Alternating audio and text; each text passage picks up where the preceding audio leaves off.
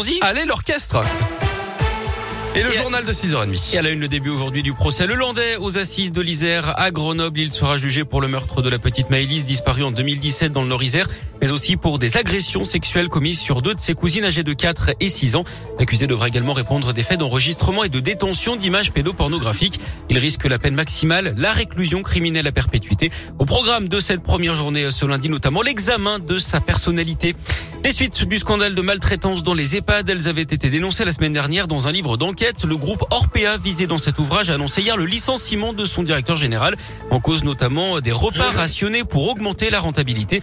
Même chose hein, pour les soins d'hygiène et la prise en charge médicale. Le directeur général d'Orpea France, lui, est convoqué demain matin chez la ministre déléguée chargée de l'autonomie des personnes âgées, Brigitte Bourguignon.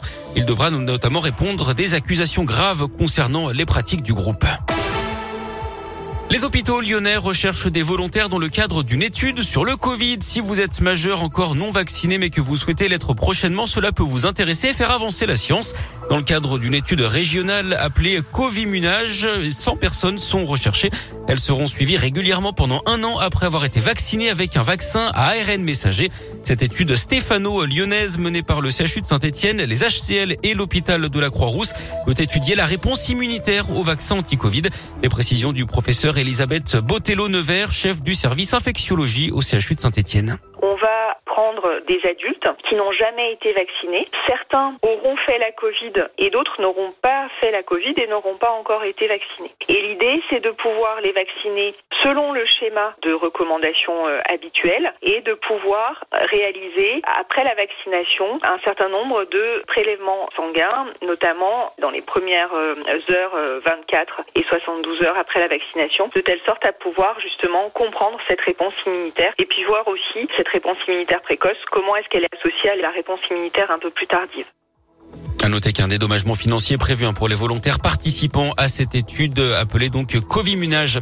Dans l'actu également la dose de rappel obligatoire pour les pompiers et les soignants depuis hier. Ceux qui n'ont pas reçu leur injection risquent la suspension sans rémunération. Les contaminations au Covid continuent de baisser. Hier encore euh, un peu moins de 250 000 nouveaux cas en 24 heures. Le nombre d'hospitalisations lui continue toutefois de grimper. Du sport du foot avec euh, les infos transferts de Lyon puisque le mercato s'achève ce soir à minuit. Tanguy Ndombele pourrait revenir. L'OL devrait officialiser l'arrivée du milieu de terrain qui avait été vendu il y a deux ans et demi à Tottenham.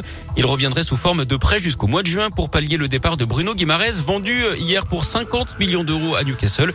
Lyon qui attend également l'arrivée du milieu de terrain de Brest, Romain Fèvre.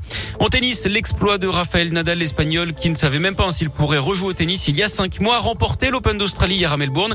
Il était mené 2-7-0 avant de s'imposer en 5-7 et près de 5h30 de jeu face au russe Medvedev. Il devient du même coup le premier joueur de l'histoire à remporter 21 tournois du Grand Chelem. Un de plus donc que ses rivaux historiques Roger Federer et Novak Djokovic.